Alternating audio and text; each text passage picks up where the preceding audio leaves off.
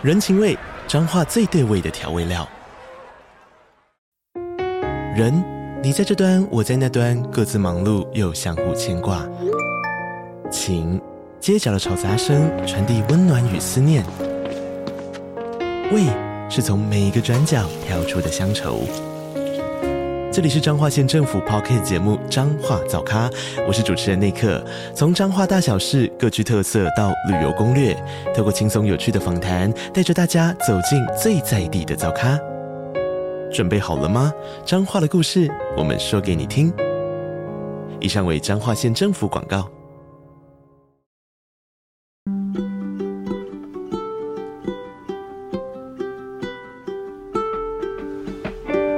听众大家好，我是 Dr. Selina，欢迎收听最新一集的《小资变有钱》。这个节目是由 Dr. Selina 专为小资族量身规划的生活理财节目，希望大家从日常生活议题当中轻松学习投资理财，有机会改善经济，翻转人生。那如果你喜欢我们《小资变有钱》Podcast 频道的话，记得给我们五颗星的评价，并记得追踪订阅我们的频道。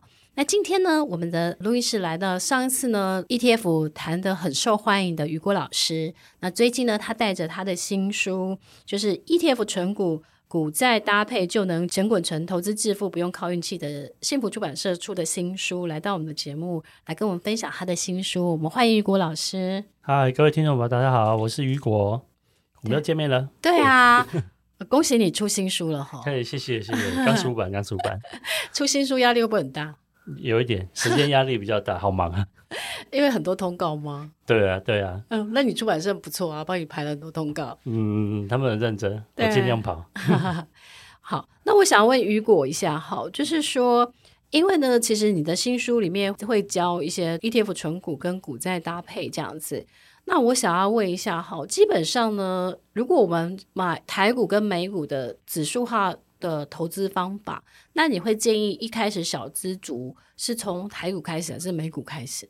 嗯，我会觉得其实可以先从台股开始。嗯，因为小资族你的资金比较少，假设你每个月只能扣三五千块，不到一万块的话，嗯、扣美股会有点没感觉，有时候可能连一股都买不到。嗯，所以我会觉得你先从台股的 ETF 开始吧。嗯，然后你存到一定的程度了之后，应该就要慢慢开始转手改投资美股。因为毕竟我还是会比较推荐透过美股投资全世界，而不要只是集中在台湾而已。嗯嗯。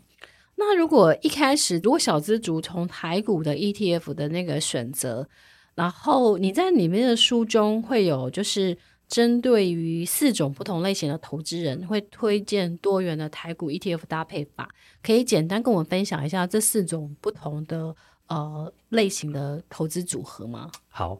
在这之前，我可能先想要先解释一下为什么我会要写《ETF 存股》这本书的目的。嗯，嗯，因为我知道很多人其实讲 ETF，ETF 有很多种种类嘛，我们之前介绍过，啊、但 ETF 不能乱买。对，所以那对于所谓存股族来说，大家想要存股，为的就是想说我就是买着不要卖，就一直放着，一直存进去。嗯、然后我领他的股息，这样他可以资产越累积越多，这样就好。嗯，那能够符合这样的条件，可以让你这样安心存的 ETF，其实也没有到很多，就某几种类型。嗯、那我这边主要分成两种类型，一个就是指数或类指数型的 ETF，嗯，另外一种就是高股息的 ETF。嗯，好，那当然有些人觉得说高股息存这个比较不划算，而我个人是觉得这是看个人需要。嗯，那可是我选的这两种类型的 ETF，它都有一个共同的特色，就是它的。里面的持股成分股一定是产业分散的，嗯、它至少会持有五六种产业以上的个股，嗯，然后它的持股数啊，至少都有三十档以上，有的多则超过一百档，嗯，所以它可以大量的达到一个分散的目的。那在 ETF，它因为它比较不会有公司个呃单一公司经营不善就导致下市的问题嘛，它顶多是只有这个市值不到一亿可能会被下市，嗯，所以它也没有这个下市的问题，然后。投资又够分散，那指数型又可以跟着大盘走，高股息又可以配五六趴的股息值利率，嗯、所以基本上我觉得，如果以同样的出发点、同样的目的来说的话，存这个 ETF，我觉得会对一大部分的投资人来讲是更简单、更容易的选择。嗯，那很多人会在意说，呃，我到底该买零零五零这种指数型的 ETF 呢，嗯、还是买类似零零五六、零零八七八这种高股息 ETF？当然、嗯，我们在呃，网络上或者一些节目上都会讲说啊，如果你长期存的话，指数型是相对比较好的。对啊，他都说绩效比较好。对，那确实，我们看过去十几二十年的绩效，确实明显比较好。那当然，它有它的原因存在，我们之前有解释过。可是对于某些人来讲，他还是会很害怕。嗯、我觉得有一件事情是，数学归数学，理论归理论，嗯、但是个人的心理压力承受度跟那个心魔，嗯、你克服不了的话，嗯。跟你说再多都没有用。嗯、那我写这本书主要目的是希望说，因为我们想要克服通货膨胀，嗯，你必须得要做一些投资才行。你的投资、嗯、投资报酬率必须要超过你的通货膨胀率。你确定银行的定存、活存这些是肯定达不到的。那其他的对债券来讲，其实债券多少也可以，可是有些人大部分并不那么熟债券，嗯、所以透过股市，尤其台股的话，还是大家比较相对容易入门的门槛。嗯，好，那所以我认为你不管存指数类型或者是高股息类型的 ETF 都可以。那这是重点，就是这个 ETF 类型产业要够分散，持股数要够多，选股合集，而它的选股逻辑要合理。嗯，然后那再来就是你怎么执行了。嗯，然后所以我刚刚提到的，有些人大家的心态接受度不同，所以我在书里面把投资人分成四种类型。一种就是，如果你存 ETF，你可以接受你的投资绩效跟着大盘走的话，那你可以选的就是，你就直接存零零五零这一类的，嗯，或是零零六二零八这一类 ETF 就可以了。那你的绩效就是跟着大盘走，嗯。如果你要再扩大你的这个涵盖率的话，我建议零零五一也可以考虑，嗯。那毕毕竟零零五零只有五十档嘛，前五十档，那零零五一会把台股的市值第五十一到一百五十也都纳入进来，嗯、所以你总共可以涵盖投资一百五十档股票。嗯、我觉得这个对台股的涵盖率就已经够高了啊、这是一个方法。那有些人是觉得，呃，只选市值，可是有些好公司、不好公司，其实全部都在选在里面，只看市值是不是好像有点太简单了。嗯、你就可以帮我挑那个里面那个，比如说有些人对股市比较懂，你帮我挑那个 EPS 最近表现比较好的、嗯、ROE 比较高的这种，好不好？嗯、所以就有一些 ETF 呢，它就会针对。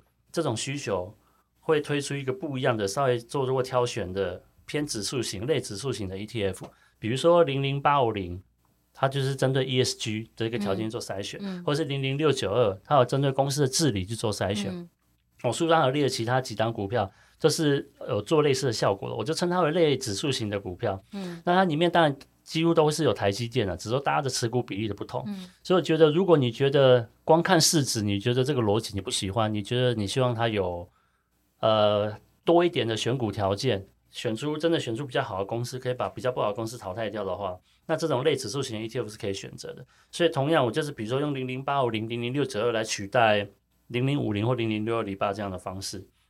好，那第三种类型是，我觉得我还是很喜欢高股息的，怎么办？那可是我觉得大家讲的那个大盘指数的绩效比较好诶，那我到底该怎么选呢？嗯，所以我会跟如果有人这样问我，我就直接跟他讲说，小孩子才需要做选择啊，你两种都买就好了，嗯、没有人规定你只能买一种啊，对不对？那可是你就要接受喽，你有一半的资金是跟着大盘走，嗯，有一半的资金是走高股呃高股息高配息 ETF，所以你可以期待你的总体整体的结果就是你的整体资产成长会稍微可能比零六零少一点。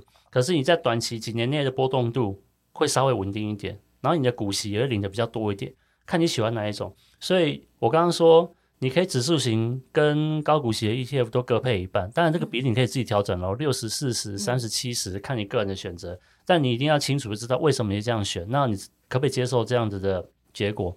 当然你有可能投资几年之后发现，哇，这个波动度还是太高了。你刚刚碰到一个大崩盘，我决定要调高高股息的 ETF 比例，当然也可以。或者是呃，我在生活上需要花到这个配息，我需要拿一些配息来帮忙付我的房贷啦，付我的生活费啦。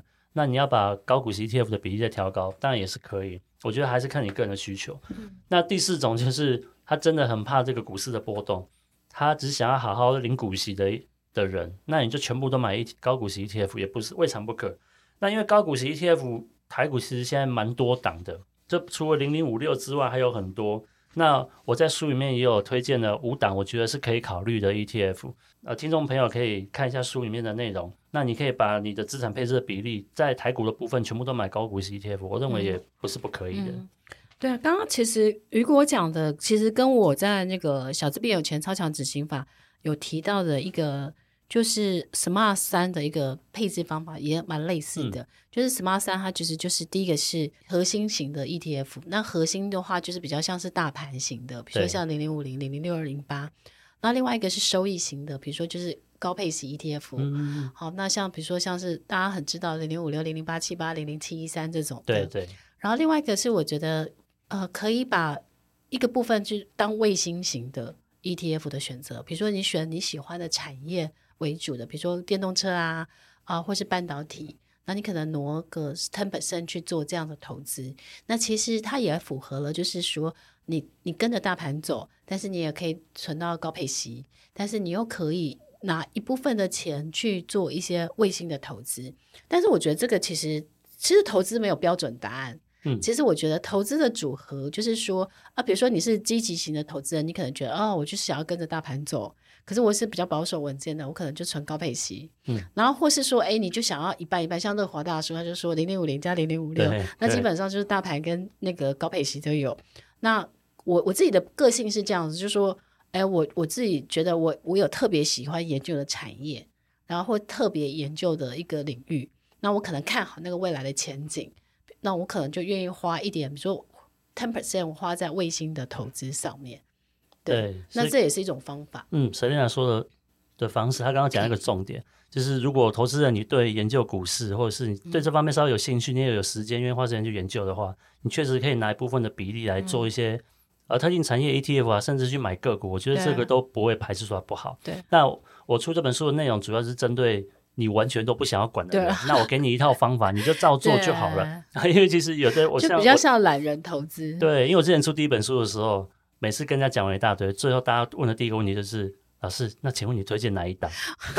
我相信很多人应该都碰到一样的问题，他没有想要搞懂投资的心法跟方法，他只想要知道你推荐他哪一档，他买了会赚钱。我通常之前我在教学的时候，很多人会这样问我，可我都会给他一个概念，就是说，其实基本上呢，我觉得。呃，就是投资的选择判断，因为老师不会在你旁边一辈子，对啊，所以不管是你买什么股票，我觉得其实你最主要的是了了解，就是这个投资的知识之后，呃，你按照你自己的投资性格，你都可以忍受的波动，跟你的忍受的风险，跟你追求的报酬率，还有你对这些这这些过程当中你的资金的投入的这些，我觉得去做这个完全的考量之后。可以去做一个适合你这个投资的资的配置，但是我觉得我我觉得重点是看书的重点应该是在于学习，没错，要学会方法，学会方法，不是找答案，不是找答案，因为答案可能比如说雨果我跟你讲的答案，可是可能刚好遇到了可能比如说像去年这样这样子疯狂的升息之后，全球这样股股债大跌，假设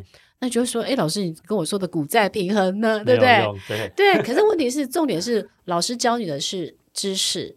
但是真正你要去实践的，还是你在音乐学习的过程当中，你你你学到了适合自己的一个投资方式。所以我常常会跟大家讲一个概念，就是我觉得投资工具都很好，但是应该是找到适合你的投资工具跟投资组合。那投资的组合是没有标准答案的。对，因为就是每一个人他适合的方式不太一样。对，我说白一点啊，每个人的家世背景都不同。对啊，有的很有钱的人，他其实根本不需要靠这个，啊、他光买债券，他每年就收好几千万。对对对。那你跟他讲这股债，他觉得我不需要、啊。对啊，因为他他可能他假设他买很好的呃美国公司债好了，他就每年有四趴。对啊，那对他来讲，他就觉得这样就很好，因为他资产三亿，三亿的四趴，没错，三亿的四趴应该有一千两百万吧？嗯，一千两百万，他每个月可以花一百万，他还跟你们股债平衡干嘛干嘛的？对啊，其实我一个朋友跟我分享过一模一样的，因为他们在做房地产，然后就觉得我做房地产忙了大半年一两年下来之后，我的利润只有一两趴，他觉得债券有三趴超好的，他什么事都不用做就有三趴，房地产那么差哦。呃，他是做土地开发跟建、哦、建商建案的那一种，哦、搞东搞西才搞一趴。嗯，可是他一个案子是二三十亿，所以他一两趴就很多钱。一两趴也是，一两趴是，对他也是好几千万，他忙一两年也有好几千万，上亿可以收。但是也是很辛苦啦，因为也要搞个二十亿。对啊，他是觉得很辛苦啊。他说：“那我有这些资产，我拿来买债券，对啊、我不用买多，我要赚到一两千万，其实相对容易。”其实他这样子，他只要比如说高配息 ETF 买个一半，债券买个一半，对，他合起来大概平均有五趴。对，他的两亿的五趴，他也一千万啦。对啊，因为像我们小资，就是像小资族啦，或者是我们那种收入，我们这个最近在报税嘛，我们那个所得税集聚没有超过二十趴的人来说，我们为了我们的未来，我们努力的想要多赚点钱，对，啊自己本业多努力，那赚来的钱也希望他不要被通膨吃掉，真的去股市里面滚，所以我们才要冒这么高多一点的风险，对，要不然买债券就好了。对。哎，刚刚雨果一直提到债券，其实，在去年年底跟今年年初，其实很多的投资专家，包括了我，其实也觉得债券的 ETF 其实是来到了一个可以投资注意的一个呃，对对时间点。那我想要问雨果啊，就是你自己最近就是在于债券 ETF，你自己的怎么去做看法？嗯。我我自己像我自己是做股债配置了，我我先提一下，我在书里面有用了很简单的例子，教投资人怎么用光用零零五零跟银行的定存就可以做资产配置，嗯、而且是长期持有的。嗯、对于债券没有概念的人来讲，你也不一定要买债券，你就用定存就好了。嗯、那可是债券相对的，它还是会有比较高机会得到它那个所谓的资本利得，跟它配息也比定存还要高，嗯、所以你愿意承受这一点风险的话，你可以获得比较好一点的报酬。那债券的部分，像我自己是长期都会有持有债券，只是债券的类型有点不一样。像最近碰到情况，因为升息嘛，债券价格就跌了很多，殖利率变得比较好。那我自己的调整是，因为我本来就持有债券，只是我我在去年我把我的中期债券转成长期债券。啊，我自己在做股债配置的时候，主要的持股核心债券还是处于中期的债券。那因为看到这个价格有差那么多，当然这个很多人都讲过，最近很多人在讲。之后，如果美国降息怎样怎样的，可能几年之后债券价格就再涨回来，殖利率会再降回去。嗯、那因为这样的方式，所以我把我的中期债券把它转卖掉，换成这个长期债券，所以之后我预期的资本利得会比较高。嗯，我自己是这样看嘛，就是说，其实因为投资它其实是一个选择题跟比较题。嗯，就是说，比如说像是像是我妈好了。我妈就跟我说，她有一笔钱，她就是期待就是每年可以领四五趴的报酬。嗯，然后可能之前我就会说，哦，那你买高配鞋或者好老公股，这样就可以的。对。但是呢，我就觉得，哎，今年我就会觉得说，同样的钱呢，可能可以去买投资等级债券 ETF。对、啊。因为投资等级债券 ETF，像元大投资等级债啊，或是偏向像是呃，就是一些呃国泰的投资等级债，他们可能现在殖利率都四五趴以上。嗯。那你同样都领四五趴。但是，就像我们刚刚分享的，因为债券的殖利率来到了历史相对高档，但是它的价格来到历史相对比较低，这十年对算是比较低的。那如果真的有，因为美国不可能一直升息，一直升息，因为它的经济体系也会受不了。因为像最近美国已经有第三家银行可能面临就是倒闭的这些风险，区域银行。所以其实我觉得，如果有一天它不管是今年或明年它停止升息，开始降息，那的确债券的价格就有机会反弹。所以你现在去买的时候，的确是有一点逢低，但是就是你可能期待的，它不一定会马上反弹，而是说未来的可能一两年、两三年，对，你有机会去做。就是你同样去存股、存债，假设你存 ETF 好了，那高配息五趴，对不对？你零零八七八现在十七块多，对，它最多给你涨到十九块，对不对？然后十九块大概是立台股一万八千多点的那个位阶嘛，嗯、好。但是如果你你买元大投资等级债，我举例好了。那它过去的历史高大概在四九元，那它现在大概三四三五，对不对？那有机会如果反弹回到比如说四十以上、四十五以上，那你肯定就像刚刚雨果讲的，它有机会赚资本利得，嗯、因为它可能有机会涨个二三十趴这样子。对，因为债券就跟着利率走，这个就相对比较简单一点。对，对对对，所以我觉得投资很有趣，所以我自己会觉得说，哎，其实你今年在做纯。高配息 ETF 的时候，其实你可以开始去思考用债券 ETF 去做简单的股债平衡。那刚刚雨果在书里面其实他就有讲到简单的呃用定存，然后可能用呃就是用大牌型，或者是再加一点高配息，然后再加债券，你就可以做不同的资产配置的组合了嘛？对对，对对没错。对，那我想要再问雨果，就是说，如果说哎小资如果他去买美美股的 ETF，他可能会有汇兑的一些损失吗？好问题，如果你去买美股，你把台币换成美美金的话，会不会汇兑损失？会，一定会有。但是同样的，你也会有汇兑的获益。嗯，因为你买了，你就不知道。你现在担心的是怕美元对台币的汇率跌嘛，减少嘛。但是同样，它有可能增加啊。你增加的时候，你开心的时候不讲 啊，跌的时候你才来抱怨它会不会跌啊？没有人保证一定会赚钱的。可是我给大家一个观念啊，就是。如果你是这辈子只换这一笔的话，那确实你要稍微担心一下，而且你要看你到底是什么时候换回来。如果汇率比较差的时候，你舍不得换回来，你必须要用钱的时候，逼不得已必须要换回来，那你就会实现这个汇兑损失。但是如果不是这种情况的话，我换个方式，像我们投台股不是会定存、定期定额一直在卖换钱进去吗？那你买美股的 ETF 一样可以定期定额啊。那像现在很多证券商它都有提供，对啊，对啊，付委托它可以定时就有扣款，它、啊、手续费也很低。对，所以你每次扣，它会用当当时的汇率去做计价。那你的汇率其实你长期买下还是会取得一个平均值的。那我们看美、嗯、呃台湾对美金最近这二三十年来。其实我们的平均汇率，我们大家都习惯抓三十到三十一块，因为它最常处于这个区间里面。嗯、稍微好一点的时候，可能到二十七块。前一阵子二十七、二十八，我有换到哎、欸。对啊，那时候看二十七块多的时候，很多人怕会不会再继续跌啊，不敢换。对。那可是你知道，在二七幺八在更久之前，其实那时候美金是三十三、三十块。对。你看美金其实在这个 range 里面在震荡，可是最长时间会停在三十三十一左右。可是我不是教你说用三十三一去判断美金贵还是便宜哦。我的意思是说。你就算换到三十三十五块，或是二七二十八块，你相对于中间平均值三十三十一块来讲，你这个落差其实就只有十趴而已。嗯，那好，假设你换的这一笔，你有可能实现十趴的汇损，呃不敢投资美股。可是你有没有想过，我美股如果你在二十年之后，你有可能赚四倍？嗯，那你为了怕这十趴损失，错过这四倍，不是很可惜吗？本末倒置了嘛，对不对？对，你投资美股目的不是要赚，不是要赚汇差吗？然后第二点。你到时候美金换回台币的时候，假设你到五六十岁，你累积了两三千万的资产的，那你会一次把两三千万价值两三千万的美金全部换回台币吗？嗯、应该也不是吧，你应该也是部分的。当你要用钱的时候，慢慢的换回来。嗯，所以你也不会一次直接实现所有的美金对台币的汇损或者这个汇差，嗯、对吧、啊？所以。其实我稍微算了一下，我之前有稍微算一下，你不管怎么换了，其实这个汇差损失对你来讲不会很大，但是零点几趴，也比你买台股的 ETF 的手续费还要低。对，所以你买台股，你就不在意那零点六趴、零点五趴手续费了，你不用担心这零点三四趴的汇兑损失。我在书里面有做比较详细的解释，对啊，所以我觉得要投资美股的人，你不用担心汇差的问题。嗯。其实我觉得任何的投资本来就存在着一些小小的风险，对啊。但是如果你看对那个趋势，其实那个就像刚刚雨果讲的，汇兑的损失占的比例就很轻。对对，对就像我前阵子不是曼谷买房子嘛，对对。然后一样啊，就是因为我对他的期待就是我每年可能可以领到呃，就是租金收入可能四五趴，嗯。但是我那四五趴，我可能每个月收到租金的时候，我会在泰国开证券户。我就再去定期定额买，哦、比如说高配息 ETF，或者我都研究好了。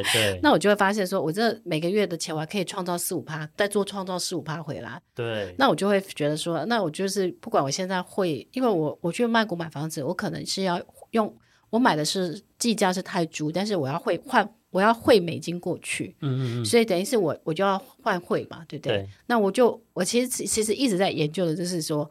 哎，到底美金什么时候我我换的时候会比较划算？但是我后来算来算去，其实它中间又复杂的，因为我变成是我的，嗯、我我我还要去考虑泰铢的汇率，没错。对，那所以我后来发现说，其实不用再想那么多了，反正呢，就就差那么一点点了。但是重点是我赶快执行，我就可以开始收租金。所以我觉得其实 给同样的给，而且你知道我那时候是想说，我六月十二号生日嘛。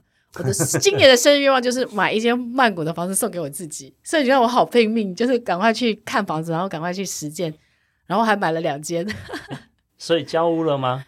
呃，应该是说我买了一间是成屋，一个是预售屋。然后那个成屋我是先付了，我先签约付定金，然后我要再付尾款。那因为如果我买成屋，基本上我就我就是一次要缴清，哦、所以我在我现在还在看一下那个汇率。我就是因为那个缴一次缴清就是几百万出去嘛，对，所以那个我就会觉得那个要看一下。那外国人买不能贷款呃，因为你在那边没有信用，了解，所以你你你没有办法在那边贷款。嗯、但是买预售就会好一点，因为预售只要先付百分之十五 percent，是，然后剩下的百分之八十五是在于。呃，二零二五，因为我买的那间是二零二五年，对，所以我只要在二零二五年再剩把剩下的百分之八十五去缴清就好了。哦，所以我已经想好了，就是我有一间是成屋，对不对？然后我成屋之后每个月收到租金，我再去做再去买泰国的这些高配系，然后我大概两三年之后，我我那笔钱就可以再去买泰国的下一间预售屋了。所以我已经想好了。对啊，你看，所以对沈雅这样的规划来讲，他就不用担心我的泰铢汇率对台币到底好不好，嗯、什么时候换回来会不会有损失，他就在。用当地的币别直接做当地的投资，这是一个方法。因为我觉得，因为我当初的想法就是我，我我想要，因为我怕战争，我要避险。嗯，所以我希望我持有美金之外，我还有持持有泰铢，嗯，然后我就等于是我有不同国家的资产，对，那遇到战争的时候，我至少觉得说，哦，我有美元，我有泰国，对，是多角化的资产 资产分配。所以其实小资我觉得还是可以去学习，因为泰国房子真的很便宜，我买泰国房子其实一房一厅，因为如果进你捷运站附近，其实两三百万就可以买入手了，哦，所以它其实没有你想象中的那么贵。对对，所以我这是我是觉得是说，小资其实可以轻松的学习资产配置。那也就是因为我们觉得学习很重要，所以特别推荐大家去看雨果的新书，就是 ETF 纯股，股债搭配就能钱滚钱，投资致富不用靠运气。然后信普出版社的最近发行的这样子，那大家也可以上雨果的粉丝团，我们就会把这些相关链接放在我们的这一集的介绍当中。然后谢谢雨果，也祝雨果新书大卖。哎，谢谢谢谢谢谢大家，谢谢。